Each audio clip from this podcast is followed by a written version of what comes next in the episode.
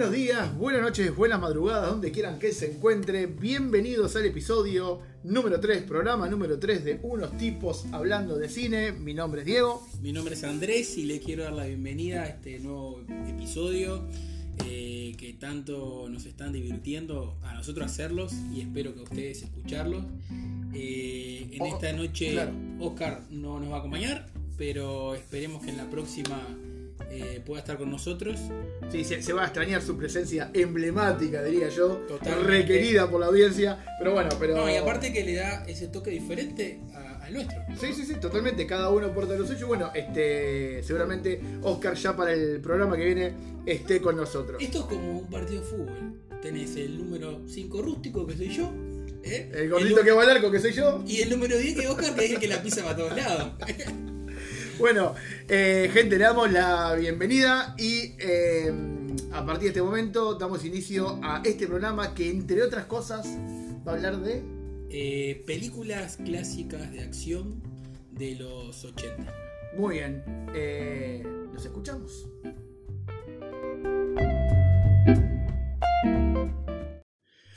Bueno, Andrés, este, hoy vamos a hablar, como decíamos hace unos segundos, de, de películas clásicas, tal vez, eh, no, no de esas películas que llegaron a las grandes masas, aunque sí, la mayoría de gente de nuestra edad las vio. Pero en su momento tuvieron sus 15 minutos de gloria. Sí, pero cuando, claro, cuando yo decía que, que de repente no llegaron a las grandes masas, quiero decir que, por ejemplo, al día de hoy, si uno mira para los 80, recuerda Duro de Matar, recuerda, eh, no sé, Rocky. Terminator, Rocky, Rambo. Depredador, Rambo, esas películas que llegaron incluso a las nuevas generaciones. Probablemente, de las que hablemos hoy, Yo creo que las que vamos a hablar son más películas de culto que de masa. Para la gente de nuestra generación, Porque sin es- duda. son bien películas de, de esas películas que te marcaron y te volvieron fanático de esa peli y dijiste, cha, que, que verdaderamente como si vos no la vio todo el mundo. Exactamente. Y bueno, vos vas a arrancar con una película del año 89. Exactamente, de Tango y Cash. ¡Oh! Peliculón. Dos personajes eh, increíbles. Eh, estamos hablando de una película eh, dirigida por Andrei Konchalowski, ¿no? Y está protagonizada por Sylvester Stallone y el viejo y querido Carl Russell. Uh, Kurt Russell, que es más te digo, yo ya después lo voy a traer a mi clásico de los 80. Es como si es el invitado de honor. es el invitado de honor. Te juro que incluso pensé en buscar alguna película nueva, tipo Guardián de la Galaxia con él, para hablar después de películas nuevas. Dije, no, vamos a, dejémoslo por acá. No, sí, sí, sí, ya demasiado Kurt Russell. No, y aparte que Russell es bien ese personaje de los 80 junto a Stallone, Schwarzenegger. Eh, El típico tipo rudo, el, el macho. Exactamente. Sí, sí. Bueno, te, te escuchamos, Andrés. Bueno, esta es una película que mm, está considerada entre las películas que se llaman Buddy Movie, porque son eh, dos eh, personajes que son amigos y totalmente antagónicos, ¿no? Entonces, eh, es como el bueno y el malo, eh, el bueno, el malo y el feo. El, el rústico y el más refinado. Exactamente. Y bueno, algo que vos mismo ya mencionaste en una reseña anterior, que fue la de The Last Boy Scout. Exactamente. Bueno, hoy, hoy eh, les aclaramos que van a escuchar ruido de fondo, que van a escuchar seguramente algún ruido de mate. El mate que no puede faltar. Sí, porque otra, otras, en otras este, ocasiones hemos este, grabado a la noche.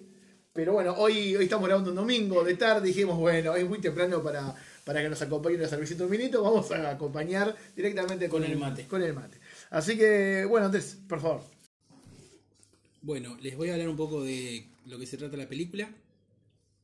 Es una película que muestra a dos personajes, eh, como hablábamos hoy, totalmente antagónicos, que luchan contra el crimen. En este caso, eh, Cash por su lado y Tango por el de, por el de él, en dos partes totalmente diferentes de Los Ángeles, de Los Ángeles, perdón, eh, dos realidades totalmente diferentes, pero con algo en común, que ambos eh, atacan lo que es las operaciones de Ives, eh, que es eh, protagonizado por Jack Palance, donde le hacen perder millones de dólares de sus contrabandos de armas y, drogas.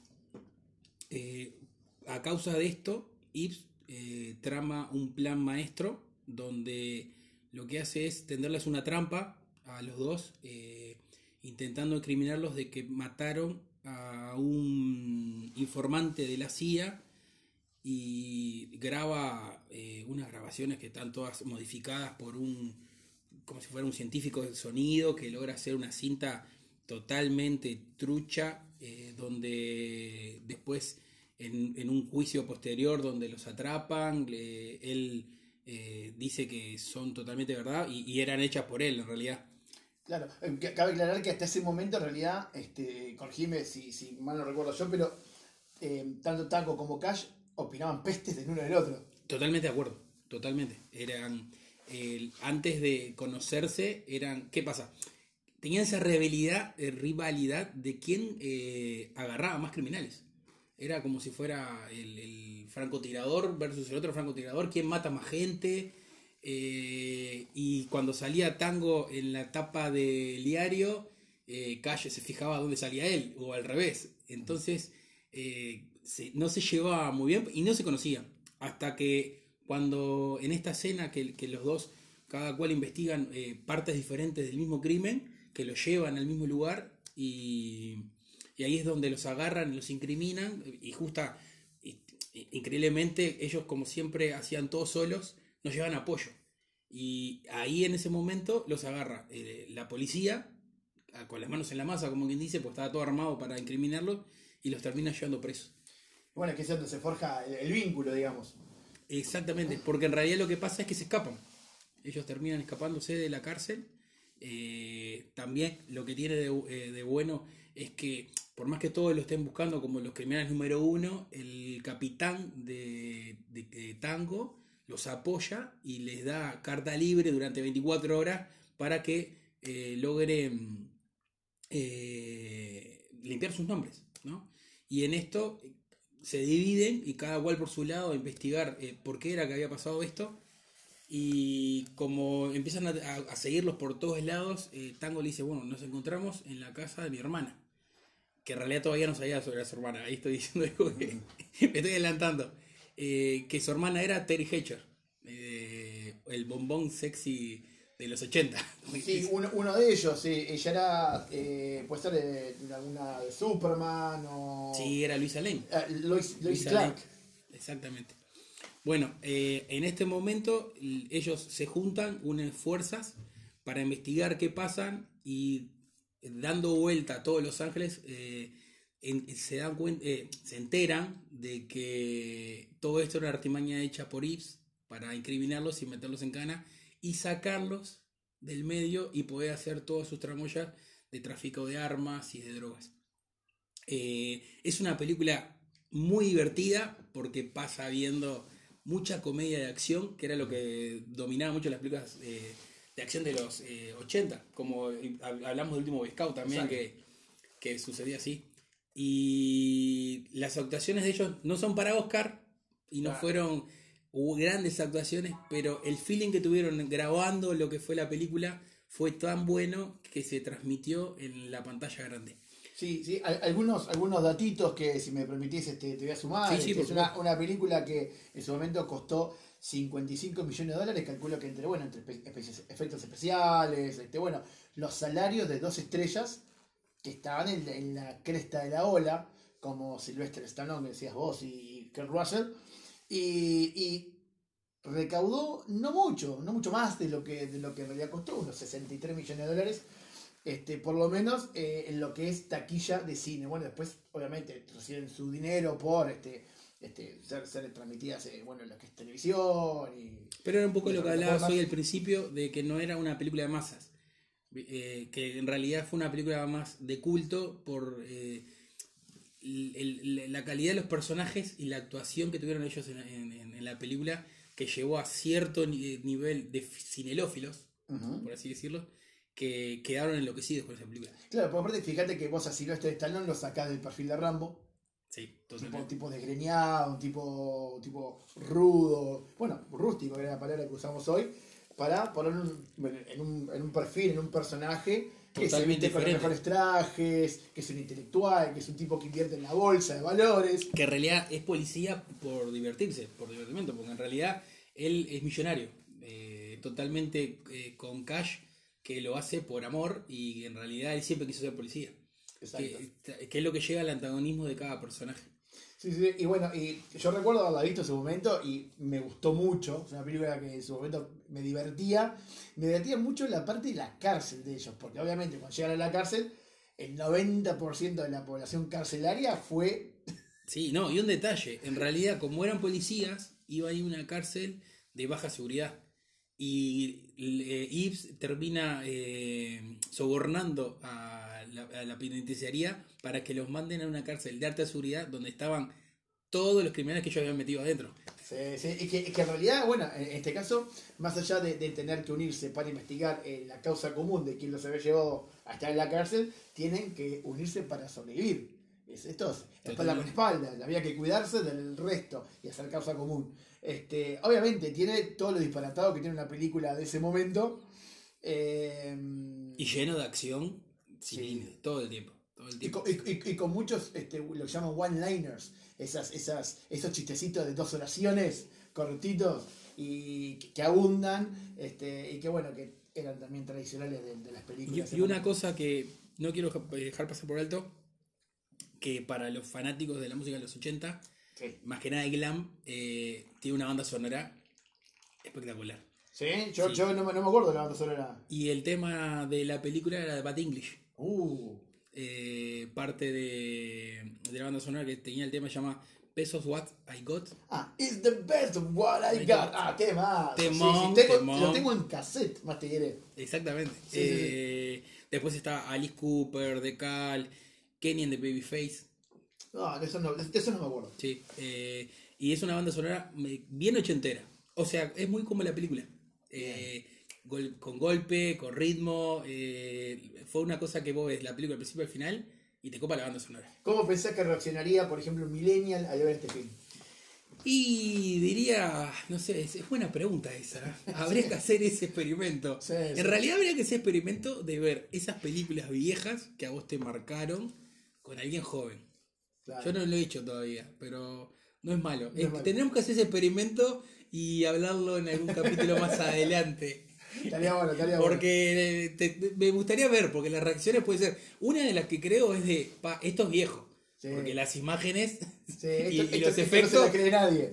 No, Claro, los efectos hoy por hoy. Sí, pero bueno. película, pero, Pero muy divertida. Está, y- pero no es malo para un capítulo más adelante eh, hablar sobre eso. Bueno, dale, bueno, muchas gracias Andrés. Este, y bueno, vamos a la siguiente película.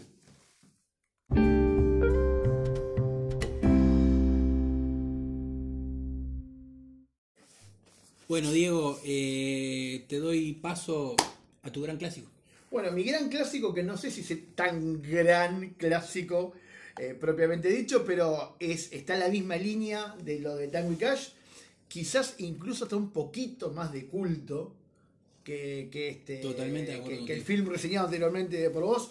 Bueno, Pero eh, eh, es totalmente diferente porque también la, eh, el estilo de película es totalmente diferente. Sí, sí, bueno, esto es, a ver, como, eh, como si fuera una especie de Indiana Jones, pero en el barrio chino.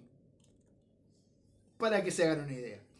Y, y si ya le digo eso, y si ya hablamos hoy de Kerr Russell, los memoriosos, la gente que, en nuestra edad, los cuarentones, eh, se podrán imaginar que estoy hablando de la película Big Trouble in Little China, por estos lares conocidas como, conocida como Rescate en el barrio chino. Rescate en el barrio chino, exactamente, del año 86, una película de aproximadamente una hora y media, una hora cuarenta. Bueno, de vuelta con las actuaciones de Kurt Russell haciendo el papel de Jack Burton. Kurt Russell, para esto más que nada es una referencia para los más jóvenes, eh, bueno, eh, marido durante años de Goldie Hawn, eh, otra actriz muy famosa también en los 80 y los 90, protagonista de varias películas como Escape de Los Ángeles, y bueno, Tango y Cash que hablamos anteriormente, más recientemente participando en Guardianes de la Galaxia 2, eh, Los Ocho Más Odiados, también aparece en ese film de Tarantino, y eh, bueno, como se volvió un poquito cliché, un poquito cliché, no, un poquito fetiche de Tarantino, también aparece en Once Upon a Time in Hollywood, película nominada al Oscar eh, recientemente. Es verdad. Bueno, también tenemos la- las actuaciones de Kim Cattrall, bomba sexy en su momento. Hasta el día de hoy se mantiene la buena de Sigue Kim. siendo. Sí, haciendo el papel de Gracie Law. Eh, muchos conocerán a Kim Cattrall de la película, perdón, de la serie Sex and the City. Eh, y después tenemos un, un- elenco de ascendencia asiática, china, eh, entre los que tenemos a James Hung, que hace el papel de David Lopan, a quien conocemos de muchísimas películas, de series como Elementary, pero también, por ejemplo, de Blade Runner. Tenemos a Dennis Dunn, que hace de Wang, eh, alguien a quien supimos conocer en El último emperador. Eh, tenemos a Victor Wong, que hace el personaje de X Shen. Eh, Para mí, Victor Wong es como el clásico personaje de películas clase B asiática. sí. Aparece en todas las películas. Sí, sí, sí. Bueno, después tenemos a, a- a otros por ahí, otros nombres no tan, no tan conocidos. Peter Kwong, Jeff Imada, James Pack. Todos estos actores eh, haciendo muchas veces, obviamente muchas películas de artes marciales tradicionales de fines de los 70, de principios de los 80, pero además después apareciendo en un montón de películas más. Em, para seguir un poquito en lo que es la temática de qué se trata la película, bueno, tenemos a Jack Barton, que Russell, en el papel tradicional del macho alfa, ese tipo que puede con todo, que no importa lo que pase, él lidia con todo. También era, un poco el, el clásico papel de Carrasco. porque ca- calzaba, los 80. calzaba en eso, calzaba en eso. Bueno, pero estaba en el su, su grupito. melena. Exactamente, exactamente. Su Este, eh, fíjate que estaba, estaba casi, si bien había un triunvirato este, de actores de película de acción que estaba por encima del resto, como Arnold Schwarzenegger, eh, Sylvester Stallone y Bruce Willis, en realidad eh, Kurt Russell venía en otra línea, en una segunda línea, como por ejemplo con actores como, si se quiere, Chuck Norris, o un poquito por, por encima de Chuck Norris tal vez, este, Dolph Lundgren, que también era De los otro 80, de los es un 80, gran actor de eh. Steven Seagal, o Seagal. eh, así que bueno, había, había toda una serie de actores de películas de acción, eh, géneros, eh, si se quiere, fílmico, característicos de los, de, de los 80 Totalmente. como, como fueron las películas de acción también, o como por ejemplo pueden ser al día de hoy eh, las películas eh, de corte, por ejemplo, superheroico. Bueno, Sí, en cada generación había algo que, tenés, tenés que explotar. Sí, por ejemplo, bueno, en su momento hubo westerns, después hubo un revival de los westerns a, a fines de los, a principios de los 90. En el tiempo de los imperdonables, ¿no? Que fue que hizo, Exactamente. trajo de vuelta a los westerns Sí, Yo sí, me sí. acuerdo que en ese momento eh, todo el mundo decía, pa, un western. mm, y ganó los Oscars, ganó como, no sé, como 6, 7 Oscars. Sí, creo. sí, sí, es una, es una- película, no recuerdo, pero sé que estuvo nominada a varios Oscars. Bueno, Y- Carl Russell, hablando de Carl Russell, está en, no me acuerdo si no era Tombstone, que era... Tombstone, Tombstone, sí, un gran western. western, pa, Sí, sí, sí. basado en un hecho real. Eh, bueno, por Muy lo menos los personajes sí, no sé si el, el hecho, pero Ah, sí, bueno, sí, sí, sí, sí, eso habría que investigar un poco más, estaría tocando mucho oído. Bueno, eh, la historia. La historia es, es muy, es muy, muy básica, es en realidad Jack Burton es un camionero, él, él suele transportar mercancía para el barrio chino. Eh, allí tiene un amigo que se llama, eh, eh, este que les comentaba hoy, Wong, con el cual al principio de la película se encuentran jugando el típico dominó, este que juegan los chinos, que no tengo El ni idea del nombre. Ah, el mahjong es, bueno, sí. eh, y bueno, están jugando por plata. En un momento, eh, Wong le queda debiendo plata a Jack Burton, con lo cual dice, bueno, este, te la pago mañana. dice, no, no, mañana no vas a nada. Y dice, ¿a dónde tenés que ir? No, tengo que ir al aeropuerto a buscar a mi novia. ¿A tu novia? Sí, sí, viene mi prometida. Desde China la que ir a buscar al aeropuerto. Espectacular. Dice, bueno, dice, eh, vengo al aeropuerto y te pago. Dice, no, no, yo te acompaño al aeropuerto, yo te voy a dejar ir porque después no te veo más. Entonces van los dos para el aeropuerto. Y bueno, ahí se sucede este, lo que es, digamos, el, inicio de la película, que es eh, esta, mm, eh, esta, esta china de ojos verdes, este, es secuestrada por, por una banda eh, mafiosa china a- bajo requisito de David Lopan.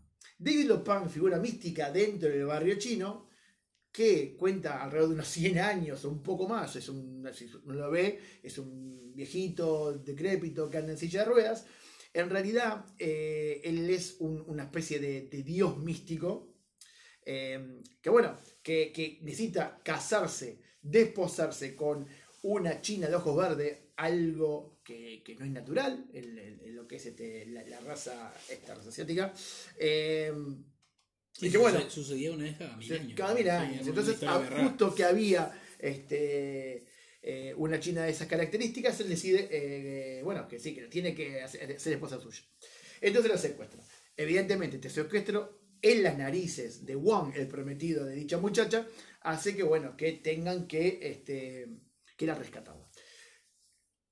Siendo Jack Burton amigo de Wong, dice, bueno, no, pará, yo te voy a ayudar porque esto no puede quedar así. En el aeropuerto también conocen a Gracie Law, que es el personaje de Kim Cattrall, que evidentemente al principio reacciona de forma negativa a lo que es Jack Burton, pero bueno, que evidentemente todos sabemos que al final se va a terminar enamorando de este macho americano. Sí, este, que vestido, obviamente, nuevamente, botas altas tejanas, unos jeans ajustados y musculosa. Como decían los redondos, las meninas aman los payasos Sí, bueno, este es, y la pasta de campeón. la pasta de campeón. Y este es un tipo, el tipo agrandado, el tipo que dice, yo puedo con todo acá, bring it on, que yo puedo. Sí, sí. Este, y bueno, eh, toda la película en realidad se trata de este rescate, necesitan la ayuda de Ek Shen, que es un, un maestro en el arte de lo místico, que eh, ahora funciona como, este, como guía turístico del barrio chino y otras veces es el maestro de las medicinas este, místicas. Y Es como si fuera un mago. es una especie de mago. mago chino. Bueno, este, te- toda la parafernalia que rodea esta película, que se basa en este rescate de esta, de esta, de esta china, esta chica china, eh, lleva a que, bueno, que, que- que- Jack Burton y Wang vivan varias aventuras en el, en el underground este, del barrio chino. Eh, aparece una ciudad debajo de la ciudad. eh, donde, bueno, donde David Lopan, que después lo vemos en su forma etérea, es una especie de, de- dios chino, eh, también eh, cuenta con la ayuda de las furias. Este, uno que es muy a los Raiden de Mortal Kombat, que viene con ese sombrerito y que, y que tira rayos, y otro que se hace grande. Y, y bueno, hay estas furias, que también son otros seres místicos que ayudan a, a- y, y sirven al Lopan. Eh, es una película que en realidad es, es muy entretenida. Es muy divertida. Es muy divertida. Nada de la película puede tomarse en serio. No, Nada de la película, ni siquiera la parte mística Está china. llena de clichés. Llena, de clichés mal, divertidos esa mal, parte. pero, pero bien, porque aparte, este, el típico de, de, bueno, de este, no sé, Jack Ward en un momento se va a enfrentar con, no sé, con 50 chinos con metralleta y le da con un cuchillito de, de 10, 10 centímetros. No, y aparte es la clásica película eh, del cable, ¿no? Que Sí. capaz que pasaron 10 años, 20, y en el zapping la ves te quedas mirándola. Sí, sí, sí, totalmente. total- Bueno, yo, yo sí. Este, y sé de mucha gente de mi generación, incluso de, alguna generación un poquito más joven, que también se, se recuerda con esta película. Eh, bueno, eh, después, obviamente, hay, hay otras cosas para tomar en cuenta también, como el que el personaje de Kim Cattrall, si bien al principio se muestra como un personaje atípico para lo que es la época, un personaje donde, donde esta, esta mujer muestra una entereza y, sale de, los cánones tradicionales de cómo se, se ilustraba al sexo femenino en este tipo de películas, termina cayendo en el cliché de la dama en apuros que se enamora del héroe y que no se sabe si va a ser correspondida. Eh, como, como datos, eh, bueno, también es una película que en realidad termina, es una película que salió cerca de 25 millones de dólares y termina recaudando menos de la mitad, por lo menos a lo que es a nivel de taquilla cinematográfica. Dirigida por el gran John Carpenter, lo cual ya es, ya es Uh, a- sí. augurio de que por lo menos vas a pasar bien. No va a ser una película de Oscar, pero vas a pasar bien.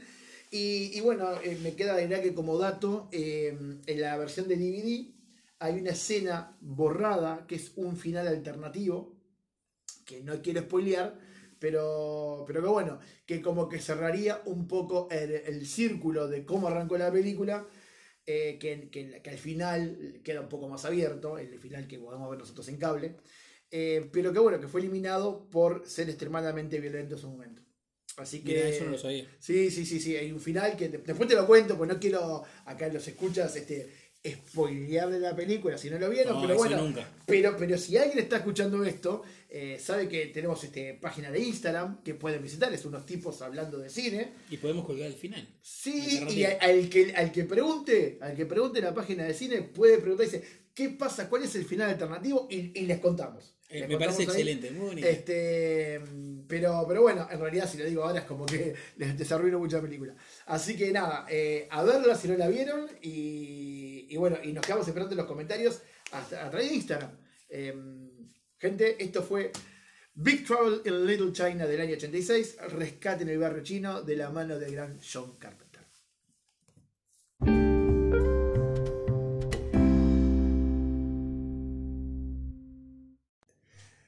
Bueno, Andrés, llegó el momento de hablar de, las, de los nuevos lanzamientos o de los relativamente nuevos lanzamientos por oposición a, las- a los primeros films que siempre hacemos de, de, bueno, de De películas clásicos. clásicas. Sí, y este y, y vas a hablar de una película que yo recuerdo haber visto eh, la primera, digamos, ahora vas a hablar de una segunda, una secuela, y quiero ver si me convences para que yo vuelva a ver la primera de la que no recuerdo casi nada y ver esta segunda. Está en vos convencerme a mí y al resto de si tenemos que verla o no. Vas a hablar de Shaft, ¿puede ser? Sí, me tiraste un balde de agua fría arriba, ¿no? Como 50 millones de kilos de tierra. Ah, bueno, esto es presión. Esto es No, presión, no, que convencer en realidad, eh, mi idea en este momento es hablar de eh, la clásica película dominguera. ¿Qué es la película dominguera? La película que en realidad la ves porque no tenés otra cosa para hacer. ¿Viste? Decís, necesito divertirme. Un domingo a la tarde, estoy tirado en el sillón, ¿qué hago? Ahí te pones una película de esas chotas que te pueden llegar a divertir mucho, pero con una trama muy liviana, ¿no? Eh, que la- a la vez te, te- te- te logran sacarte ese momento y decís, ah, estuvo bueno. ¿No? Ah. ¿Era eso o no hago nada? Está bien, maté, maté dos horas acá de, de mi vida, una hora y media. Totalmente. Eh, ahora vamos a hablar, como decimos, de la secuela de Shaft de Samuel L. Jackson del año 2000, eh, que en realidad esa película era ya una remake de la de los 70, Exacto. ¿no? Eh, donde en esta eh, versión se trata sobre una, una película que atrae al padre y al hijo, ¿no? Es el hijo de Shaft, que se llama ¿no? John Shaft Jr., conocido como JJ. Eh, más o menos en la década del 80, Shaft había tenido un hijo, eh, pero como había sufrido un, un atentado eh, con, la, con la mujer, la mujer lo que hizo fue irse de su vida llevándose a su hijo, porque su hijo no podía cre- crecer en ese ambiente. 20 años después, reaparece e- este joven ya siendo eh, parte del FBI. Es encargado de lo que son los fraudes cibernéticos del FBI. Bueno, eh, acá sucede que su amigo Karim muere sobre, de una sobredosis, donde JJ empieza a investigar por qué, porque él no creía que hubiese muerto de una sobredosis. Al él no creer que su amigo Karim había muerto de una sobredosis, empieza a investigar la situación, que lo lleva a, al Bronx, eh, donde como él no tenía contactos eh, con, lo que es el, el lugar y la gente que vive ahí, le- se le ocurre pedir ayuda a su padre. En esto, él aparece, golpea la puerta y le abre donde está la novia del padre y, le, dice, es muy buena la escena porque le dice, ¿a quién buscas? A Shaft. Y de repente le ponen un arma en la nuca y era el padre que le pone un arma. ¿Y quién sos vos? Tu hijo. Eh, es una película que está llena de, de- de momentos eh, muy chotos, por así decirlo, eh, cómicos, que, Muy básicos, ¿no? Muy básicos, llenos de cliché de todo tipo de películas. En este, el- el- los dos se, se, embarcan en una aventura en descubrir qué fue qué pasó con Karim, donde el padre en realidad piensa que, había un que era un drogadicto y él dice que no, pero ta, igual lo ayuda y lo apoya en, en intentar descubrir qué pasa.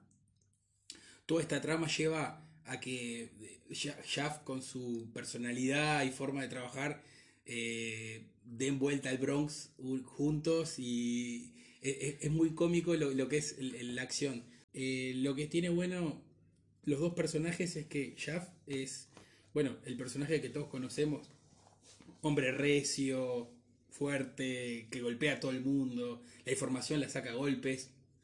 Y por otro lado su hijo es eh, un tonito más delicado, eh, no, le no quiere que eh, haya violencia, más amor y que no que guerra. Entonces es muy cómico lo que, la situación en que se crea. En todo esto, a medida que va pasando la película, van apareciendo personajes y uno de los personajes muy cómicos que aparece es el abuelo de JJ, o sea, el padre de Shaft, que es el Shaft original de la serie de los 70. Ah, Tra- claro, que lo enganchan como si fuera el padre, pero en realidad es el mismo personaje que hacía las, las primeras películas, se- 60 o 70 creo que era. Eh, y ahí los tres en- se, se- se terminan eh, eh, produciendo para, en realidad, eh, redondear una película donde es todo eh, divertimento, acción, delirio, eh, una cantidad de cosas muy cómicas. eh, les digo, es una película que bien para ver un domingo a la tarde, donde no querés, ni quemarte la, la cabeza pensando en, en- en- lo que estás viendo, solo divertirte, pasar un momento. Es más, ver o no ver y te enganchás y estás en lo mismo. Eh, a mí lo que, me gustó de esta película es eso, eh, pasar un buen momento y divertirse. Claro, eh, bueno, vos te referías a Richard Roundtree, que es el actor que hace el Shaft original. película que es del año. Eh, película, perdón, serie que es del año 71. 70, O sea que es, es, es, es una. Tiene, tiene sus años. Hablaste de- del principal, que es Samuel L. Jackson, que muchos, a mucha gente le llegó a través de, de su rol como eh, Nick Fury en las, en las sagas, las películas de Marvel. Eh, tenemos también, también al que hace hijo, Jesse T. Usher, Yes, que yo personalmente lo conocí a través de la serie The Voice. exactamente. Que hace de A-Train. A-Train. Y, y bueno, y después este, también tenemos este, al- alguna, alguna gente conocida del mundo del rap, como Method Man. Y en, el, en la parte del, del plantel femenino, tal vez el nombre que más suene sea el de Regina Hall. En películas Imagínate como Scary Movie o, o Let's Dance, eh, en las cuales ella supo protagonizar.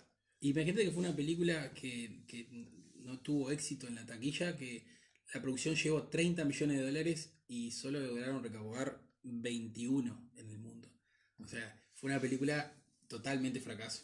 Sí, bueno, por lo, por lo menos en, lo que es dinero, pero si vos me decís, bueno, está, es una película que en realidad vale la pena. También para aquel que vio el, el Shaft original, Y el que vio el de la de 2000 Pues también está es- bueno es también por el tema de, de, de- de- de esas generaciones, ¿no? Claro, es, es- esa clásica, es como hablábamos hoy de lo de Tango y Cash. No son películas que fueron taquilleras, pero en realidad el- al sinófilo que le gusta, que, que sigue todo ese tipo de tramas, eh, la termina viendo y se termina divirtiendo. Que si lo ves, la, la crítica la asesinó totalmente. El público no le gustó, No. en realidad, porque no- tampoco acudió, tampoco le llamaba la atención ir. Sí, Es sí. más, hablando contigo hoy, Sí. es una película que no, no ibas a ver, ni pensaba ver. Mira, ahora te digo la verdad, eh, el único tema que me... A mí Samuel L. Jackson me encanta, eh, me parece un, un actor muy versátil. Me parece que igual, eh, por ahí capaz que al día de hoy lo tenemos estereotipado dentro del policía rudo, este, eh, por películas como Pulp Fiction, por películas, bueno, mi- mismo eh, las de Marvel. El Marvel y Fury. Sí, bueno, acá, eh, o sea, por ahí capaz que ya lo catalogamos dentro de, de lo que es ese perfil. Sin embargo, me parece un, un actor muy, muy versátil. eh, y, y creo también eh, que, que el, que el- el aditivo, el componente de que esté el shaft original, personalmente puede ser los dos factores que me lleve a verla. Te digo, igual. Para no- decir la vi, por lo menos. Sí, no, igual te digo que no, No, entra en mi, en mi top 15 de películas tengo para ver en la proximidad ni en mi top 20 Ah, ni en pero mi top mi- 30. mira esto, ¿viste Dirty Dancing? Dirty Dancing la vi de vuelta y, ¿Y viste? y dije al principio qué estoy viendo y después los últimos 10 minutos Yo, piel de gallina. yo creo que esta es una película que no te va a volver loco, pero te va a divertir y te va a asombrar decir, bueno, la verdad no estuvo tan mal. No estuvo tan mal. No Bueno, estuvo tan mal. está- puede, puede- puede ser que le Son, que eh, son eso- esas cosas que uno tiene que. Te digo, tiene que cuadrarse una cantidad de cosas, ¿no? De que no tengas otra cosa para ver en un que momento. no se estaría dando. pero bueno. Bueno, muchas gracias Andrés por la recomendación y están Espero ustedes. que la vean y se diviertan.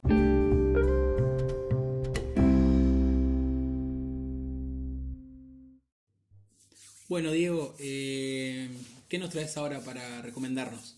de bueno de cosas nuevas que haya visto he visto mucha cosa mucha cosa que no, te juro no me dan ni ganas de hablar.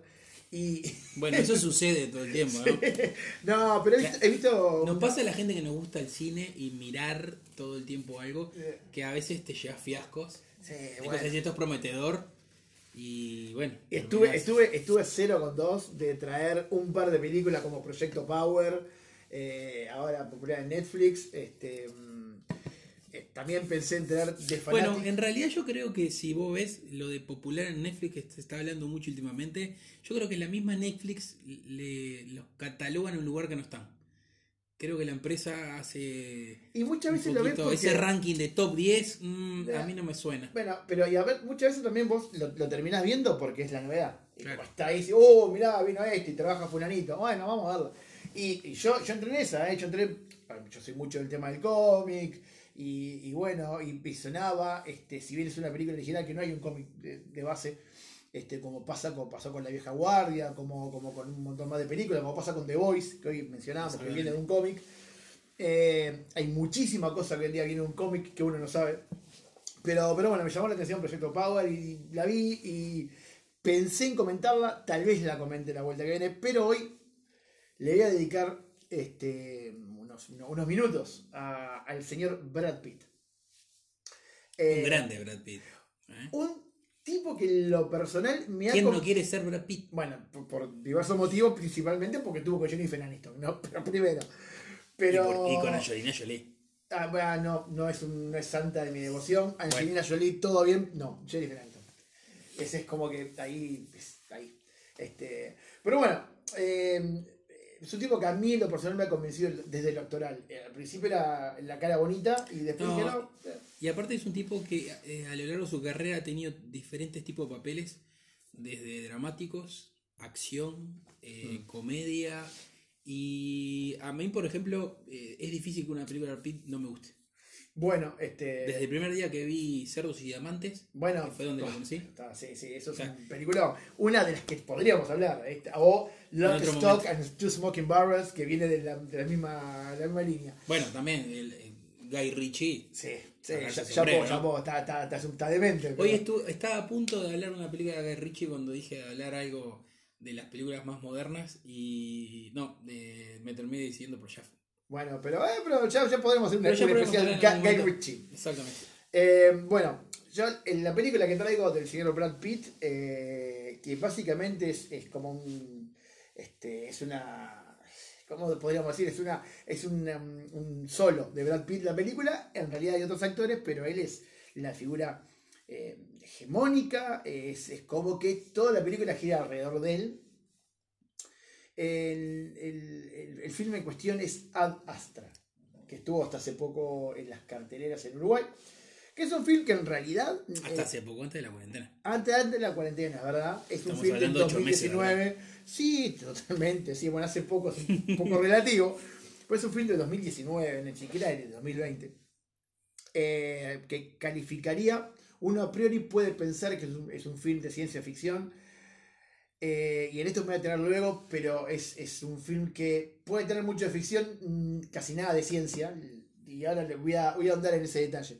Pero, pero bueno, en realidad podríamos titular como eh, una historia de dos astronautas, dos héroes y un lazo familiar. Que así por lo menos este, también titulé en, en- en mi blog, que nuevamente los invito a visitar, que es fafaspix.blogspot.com. Furcio. Eh, Furcio, ¿por qué Furcio? ¿Qué pasó? Eh, pues estás promocionando tu blog. Pero que tiene que ver la palabra Furcio, muchacho. ¿Furcio era cuando promocionas algo? No, no, chivo. Sí, Chivo era. Chivo, Ah, no, bueno. no, no, no. Para mí era Furcio. Eh. Tú le vas a aprender algo nuevo. Furcio cuando te equivocás. Bueno, este, eso fue un Furcio. Eso Eso fue un un Furcio. Este, bueno, eh, nada, la película en sí está dirigida por James Gray. Es un muchacho, James Gray, James Gray que parece solamente eh, dirigir películas que él escribe. No sé por qué, pero es algo que se le da. Eh, pasó con películas como We, We Own the Night, Pero hay varios directores que hacen eso. Sí, sí, sí, varios directores. We on the Night, de, de Immigrant, que es una linda película, este, pero que también te queda la sensación como se podría haber logrado mucho más. The Lost City of Zed, también es otra que escribió y dirigió este, el, el bueno de James Gray. ¿Y de qué trata? Eh, primero, a ver, sí, tenés razón, mucha gente, o muchos directores este, solamente o principalmente dirigen lo que escriben, eh, y algunos directores con más éxito que otros. En este caso, yo diría que lo de James Gray eh, históricamente nos pasa un 5 o 6 puntitos. Es media tabla. Sí, no, no tiene una gran película. que- No, y con, Oh. con películas que originalmente prometen por los actores y que terminan siendo me. ¿A qué voy? Bueno, Me este, sí, sí, es- esto de Ad Astra es un caso muy extraño, porque eh, la película no es un desastre, no es, no es horrible, pero tiene cosas que son horribles, que sí, ¿por qué estoy viendo? Y, y voy a aclarar un poquito qué se trata. En realidad es la historia de Rock- Roy McBride, que es Brad Pitt. Roy McBride, como se nos dejan claro desde el comienzo, es un astronauta que tiene lo que tiene, el temple necesario como para eh, enfrentarse a situaciones eh, de, de mucho estrés, situaciones este, de vida o muerte. Eh, y es un condecorado astronauta que ya está en sus últimos años en el espacio. Eh, es alguien que ha dejado todo por su carrera e incluso te le ha pasado factura en su matrimonio. Alguien que en lo personal nunca ha tenido hijos. ¿Y por qué menciono esto? Porque, bueno, porque realidad tiene que ver con el trasfondo de la película. Eh, a Roy se le encomienda una misión. Está pasando que en la Tierra, la Tierra está recibiendo una especie de, de- son llamaradas o una especie de rayos que son causados por una sonda que fue enviada, por una nave que fue enviada muchos años atrás, como 30 años antes. Esto es en un futuro eh, que no está, no está eh, digamos, definido, no te dicen 2150, lo que sea, pero o sí. 2020. Pero no, no, pero es un futuro. Sabemos que es un futuro, es un 2080 y pico, 2090, 2100, no sé. Es un, en un momento donde, eh, por ejemplo, ya tenemos una base en la Luna con gente que viaja a hacer turismo a la Luna. Este, incluso ya hemos- te- tenemos base en Marte. Y hace 30 años se había enviado una nave eh, a investigar eh, a los confines del sistema solar y en este caso la nave quedó varada en Neptuno. Nave liderada, y por eso titulaba hoy este, Dos héroes, dos astronautas y un lazo familiar. Nave eh, liderada, capitaneada por su padre, el viejo McBride, interpretado por Tommy Lee Jones. ¿Qué pasa? Algo ha sucedido en esa nave y esa nave, no, se sabe- no sabemos bien por qué, está causando estas, estas ondas, estas emisiones en la Tierra que ponen en peligro la existencia del planeta como tal. Entonces, este, no recuerdo si es la NASA o quién es, o el gobierno, que le pide a, a Roy que vaya a hablar, a, que vaya, que, que le envíe un mensaje a su padre.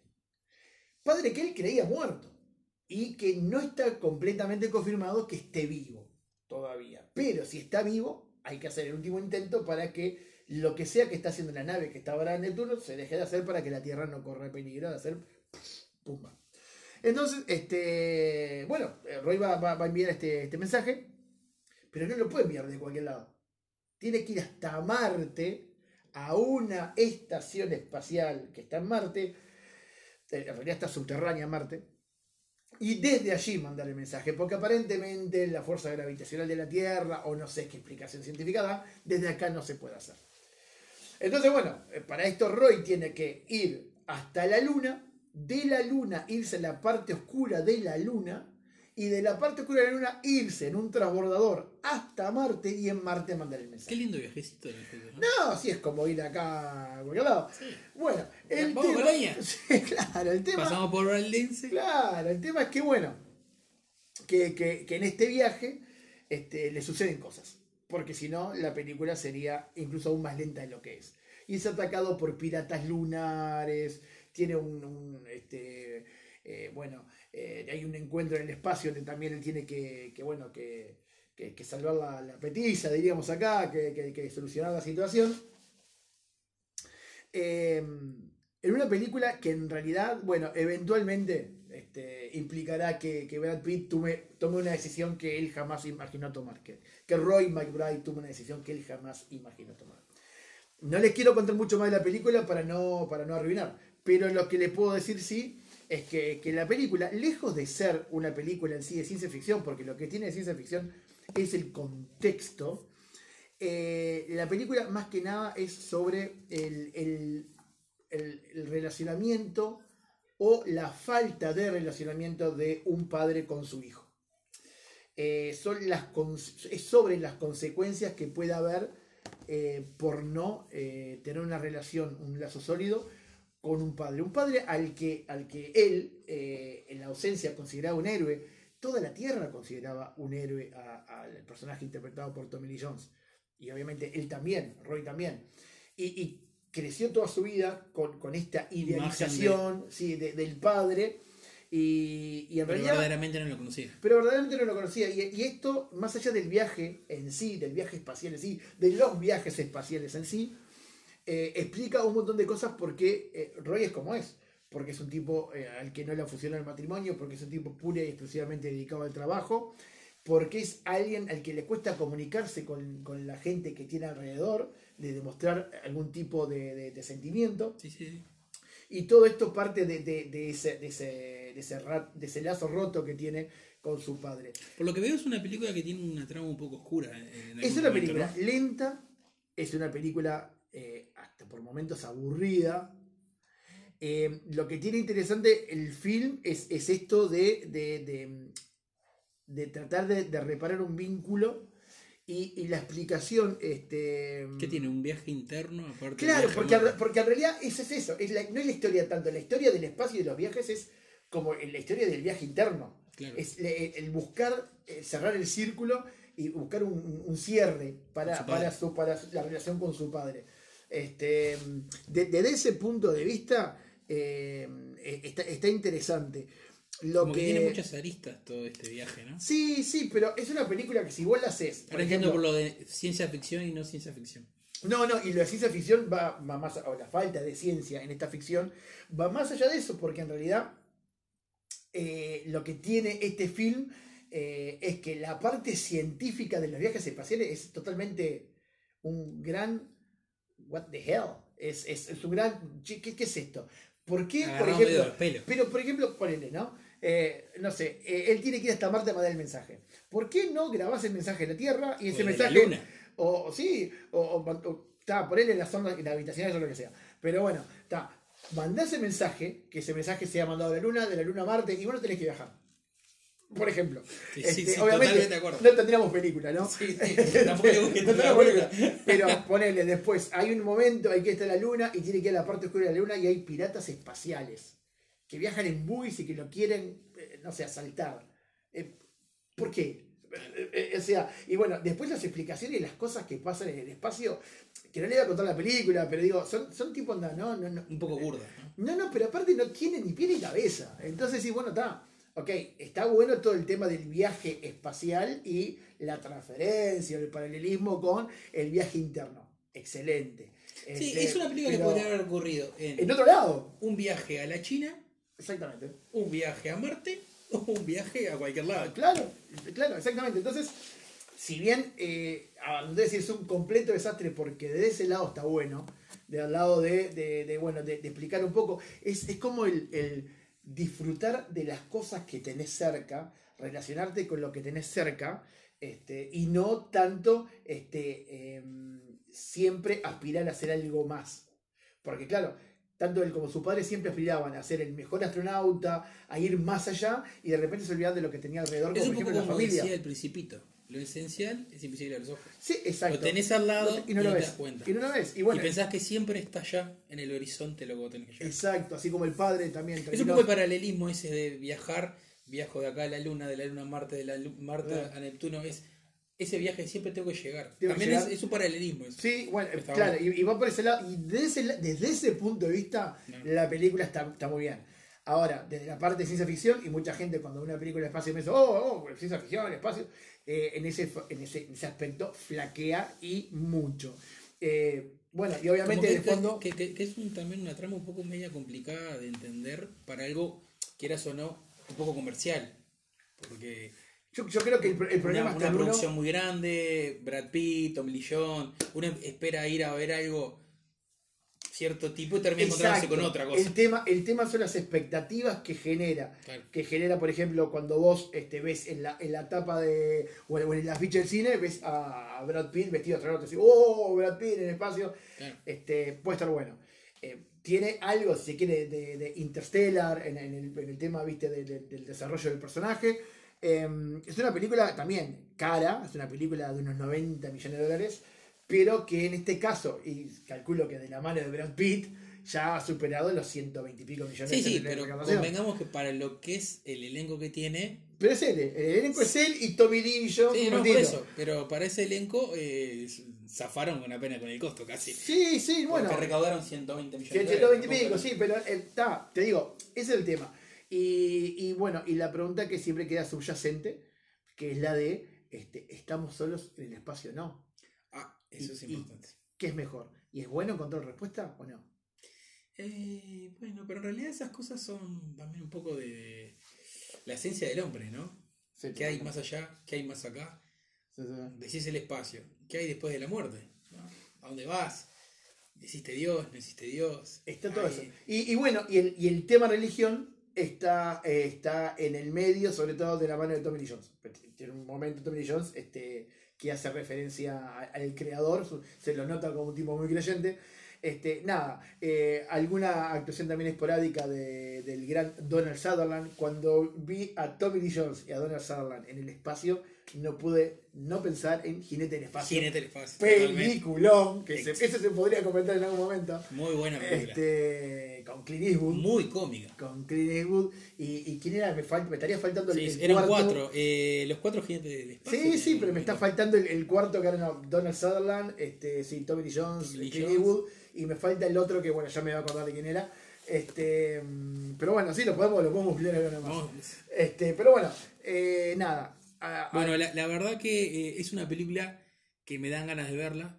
Eh, creo que necesito tiempo, debe ser una película media larga. Es, película, no, no es tan larga, eh, ronda las dos horas, pero lo que sí que es una película que de repente está buena para verla de mañana con mate, con tomando desayuno, y no de repente para verla de noche cansado. No, es para prestar la Sí, pero parece una película lenta. E incluso la banda de sonido no ayuda. O sea, ayuda para la idea de la soledad se habla mucho de la soledad. No se habla en realidad, pero está constantemente presente el tema de la soledad. Entonces, desde ese ángulo también es como que es una película que no es para ver en cualquier momento del día ni acompañado de cualquier persona. en lo personal, es una película no me gustó eh, en líneas generales, pero sí rescato ese mensaje eh, que, hablamos hoy de ser la búsqueda. lo que pasa es que este tipo de películas que son también tan con tantas aristas eh, llevan a te gusta o no te gusta es difícil, ¿no? Porque hablan tantas temáticas mezcladas, religión, eh, relaciones humanas, parte de la ciencia ficción también. Entonces. Yo, creo que, en el, que en el tema ficción se pierde un poco el, mensaje final, que es este de la búsqueda. Entonces es una película que de repente, para, para que uno saque el mensaje, no está tan fácil. Si bien es evidente el mensaje, no es que yo sea un iluminado y digo, ah, mirá cómo te diste cuenta el mensaje uno, lo saca, lo que pasa es que en realidad eh, no, es, no es lo que uno seguramente busca cuando ve la película. Sí, sí, sí, totalmente. Me hizo acordar una película, eh, no me acuerdo bien cómo se llamaba, que era de un muchacho que, aburrido de, su vida, de la sociedad en que vivía, hace un viaje a Alaska. ¿Te acordás? Ah, Into the Wild. Into the Wild, exactamente. Esa, película, esa película es larga. Pero habla un poco de esta temática de la soledad, de lo que tenés al lado. De buscar tu destino también. De buscar tu destino. Y te das cuenta que al final que la felicidad eh, es mejor vivirla con alguien que solo. Sí, sí, sí, bueno, no, quiero contar más nada de la película, digo, pero... Pero estamos yendo en la rama. Sí, sí, sí, bueno.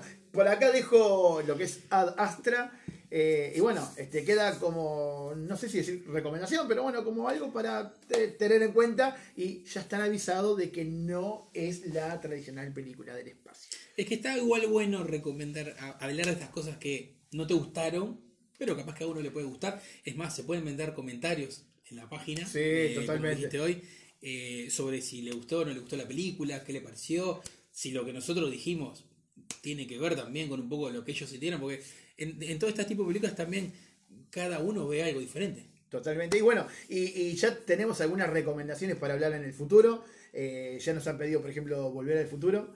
Ah, Así que bueno, esa puede ser una de ellas. Eh, así que bueno, este veremos, veremos qué, qué depara las próximas ediciones de unos tipos hablando del cine.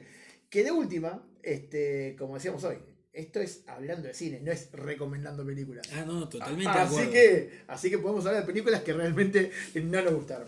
Eh, bueno, les dejamos por acá. Bueno, eh, muchas gracias por habernos acompañado hoy. Y los esperamos en la próxima. Y bueno, hasta la que, la que viene. Bueno, gente, nos estamos escuchando. Chao, chao.